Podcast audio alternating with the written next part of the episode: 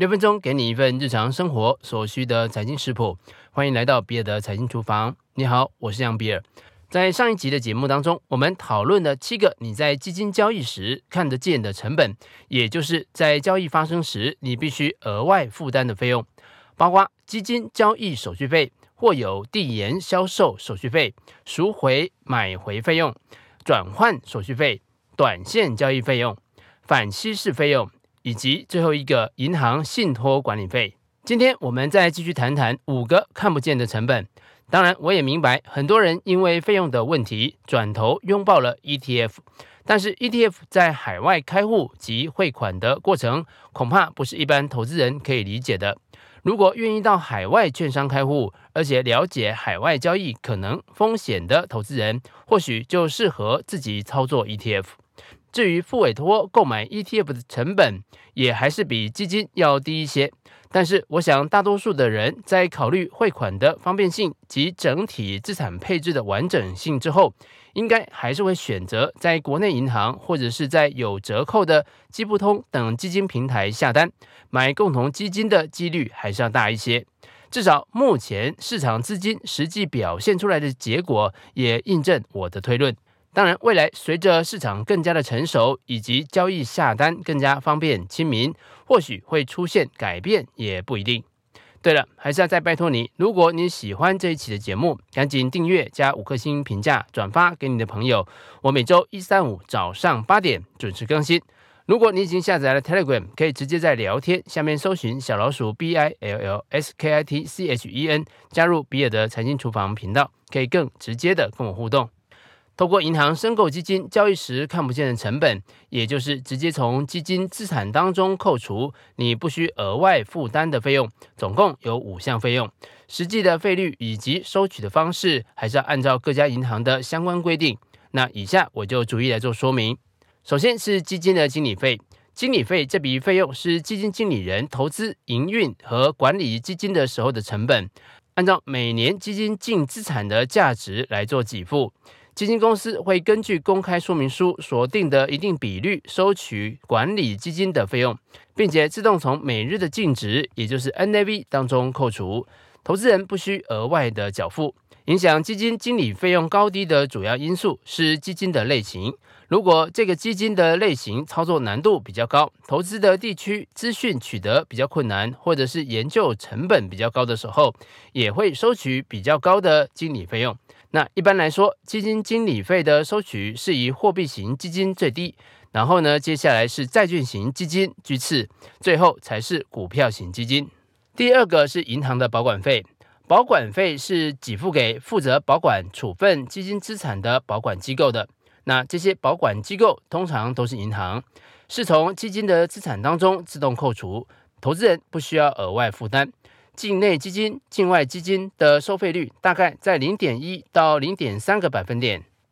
接下来是其他的费用，其他的费用就包含了行政费用、维护费用、注册单位服务费等等。基金公司每年会从净资产的价值当中扣除一定比例的维护费用或者是行政费用。那这个费用是每日计算，并且按照每月自基金的资产当中扣除。好，比较重要的是分销费用。那分销费用比较常见在境外基金当中，这个费用有时候又被称为十二 B-1 的费用，这个是以美国证期会的法条号码做命名的。这个条款允许基金的行销费用转嫁到基金当中，支付的方式是以年费平均分摊于基金的交易日当中，反映到基金的净值的报价上，因此投资人不需再额外的支付。在卢森堡、美国、爱尔兰这些比较常见注册的国家的 B 股或者是 C 股基金，也就是先前我们提过的有收取或有递延销售手续费的基金，均可能有收取分销费用。各家基金公司的细节规定则可能略有不同，而目前投信公司所发行的境内基金则没有此项的费用。最后一项是绩效费用，部分的境外共同基金定有绩效费用的规定。一旦基金的绩效表现突出，每单位的基金资产净值在基金经理人管理期间的涨幅超过同一时期的相关绩效指标的涨幅的时候，投资人愿意依照契约约定的方式跟比例拨出部分的获利与资产管理者共享。提供让资产管理业者更积极创造获利的诱因。绩效的费用收取标准是按照各基金公司的规定也有所不同。同一股份类别的每单位基金资产净值也许会有不同。同一基金内不同股份类别的绩效费也是分开计算的，因此绩效费的金额也会有所不同。此外，任何绩效费用的计算都必须经过基金保管及受托机构的确认。至于境内基金、公募基金依法不得收取绩效费用，私募基金则可以收取绩效费。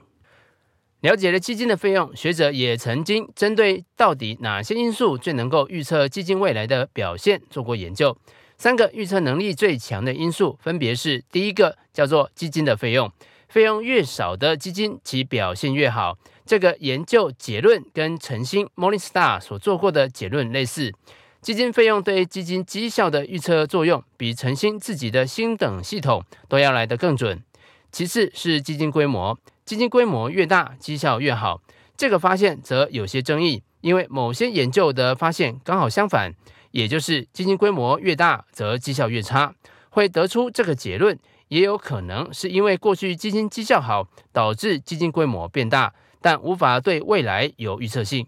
最后一个是基金策略。如果能够专注于价值策略，或者是中小型股的策略，则基金绩效越好。但是不管如何，依靠基金绩效排行来选择基金，其实成功几率不高。选基金的时候，我们常常会使用短期的绩效，例如三年的绩效来做排行。但是许多证据显示，如此追涨杀跌的方式，刚好是最糟的投资方式。我想，这就是为什么我们花了两堂课的时间来讨论基金费用的原因吧。你通常是透过哪些方法来选择基金呢？欢迎把你的想法写在留言区，跟其他的听众交流讨论。如果你喜欢这一期的节目，拜托帮我转发分享给你的朋友。以上就是比尔的财经厨房想要提供给你的，让我们一起轻松活好每一天。我们下次见。